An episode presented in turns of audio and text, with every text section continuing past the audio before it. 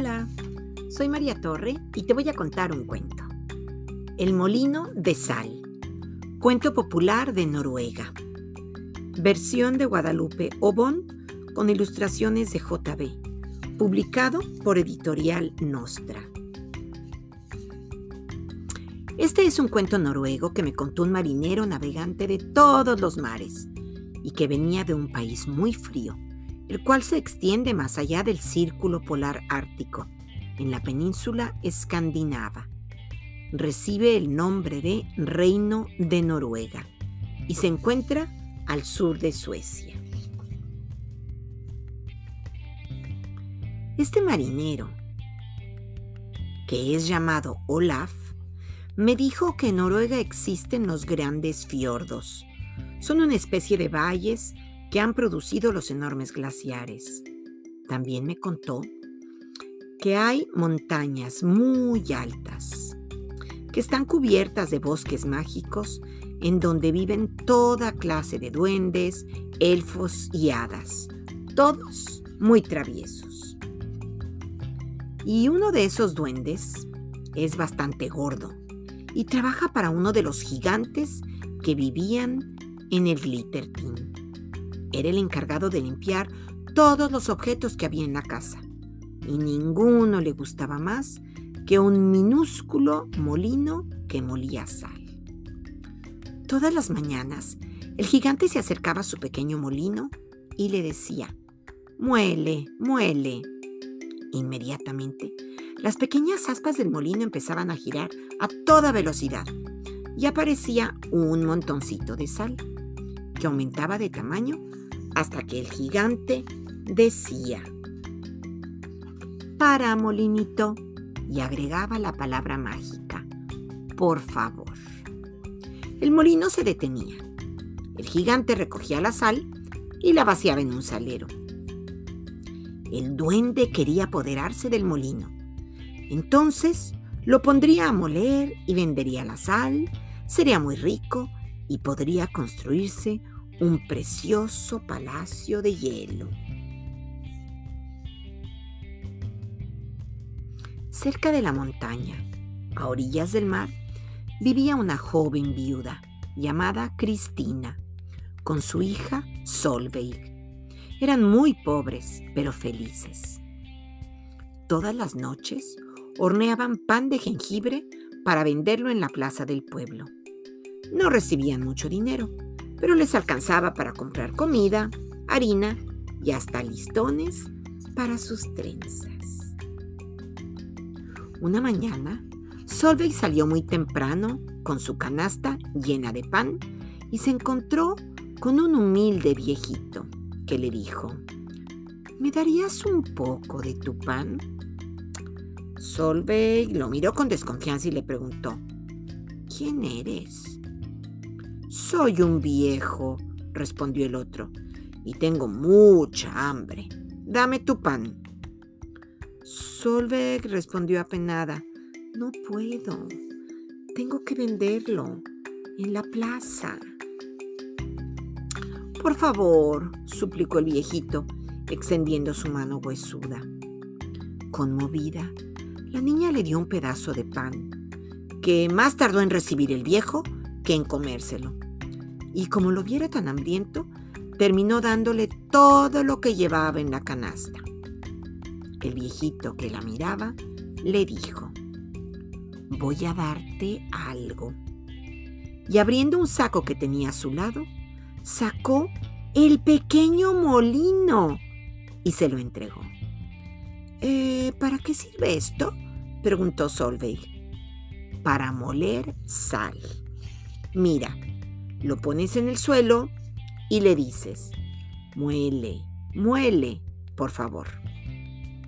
Muy obediente, el molino empezó a moler. Solveig le miró fascinada y el viejo dijo, la sal puedes venderla en el pueblo. ¿Y qué debo hacer para que deje de moler? preguntó la niña. El viejo se dirigió al molino. Para, molinito, por favor. Inmediatamente las aspas se detuvieron. Entonces el viejito le entregó el molino a Solveig, advirtiéndole que no lo pusiera cerca de la ventana, pues había un duende que quería robárselo. La niña le dio las gracias y salió corriendo con el molino. Cristina, que estaba colgando la ropa, vio a Solveig venir por la montaña, tan feliz que parecía haber encontrado un tesoro. Todos los días, la madre y la hija colocaban el molino sobre una mesa y le pedían que moliera. El molinito obedecía con verdadero entusiasmo a sus dueñas y éstas podían llenar varios sacos de sal. Luego le pedían, por favor, que dejara de moler y el molino se detenía.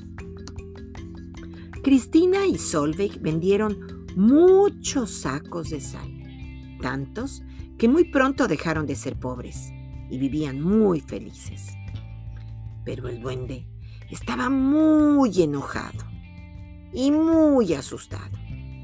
Y cuando se enteró de que el gigante, disfrazado de viejo, había regalado el molino de sal, decidió ir a buscar el objeto mágico. Solveig y su mamá muy pronto se olvidaron del consejo del viejito. Y un día, antes de salir al pueblo, dejaron el molino en una mesa cerca de la ventana. El duende, que estaba al acecho, en cuanto vio que madre e hija bajaban la montaña, se acercó a la casa.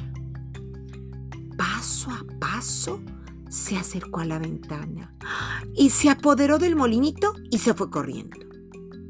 Al fin llegó a la cima de la montaña. Desde ahí se veía el mar tan azul como los ojos de Solveig. El hombrecito sacó el molino y le ordenó. Muele, molino, muele. Ingen, el pequeño molino, volvió a funcionar. No le caía bien el duende, pero ni modo, tenía que obedecer. Y empezó a moler y a moler, y a producir tanta sal que muy pronto se llenó la cima de la montaña. Pero después la sal se acumuló y rodó como una luz y arrastró al duende y lo estampó contra un árbol. ¡Ay, ahora sí que estoy salado! murmuró este. Y subió a la cima, arrastrándose sobre la sal, y llegó hasta donde estaba el molino. Este seguía, muele y muele y muele. A ver si ya le paras, ¿eh? le gritó.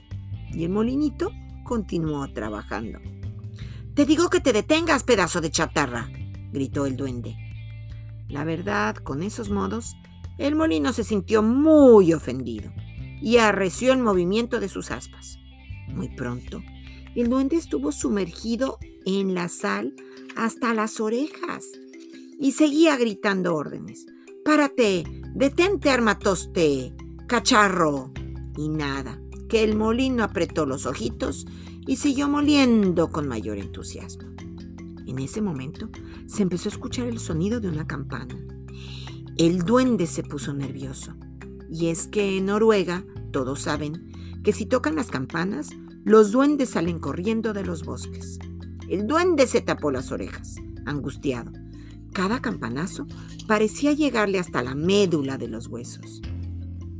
Y el molino seguía muele y muele y muele. Y la sal seguía brotando sin cesar. En Delig, el duende, desesperado, arrojó el pequeño molino al mar y huyó. ¡Splash! El molinito se hundió hasta el fondo del mar. Y como ni los delfines, ni los tiburones, ni los peces, ni los caballitos de mar, ni ninguno de los habitantes marinos sabe hablar, nadie pudo pedirle amablemente, por favor, que se detuviera.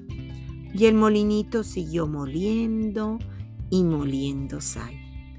Según Olaf, todavía sigue ahí, en el fondo. Y es por eso que el agua del mar es salada. Y colorín colorado, este cuento se ha acabado.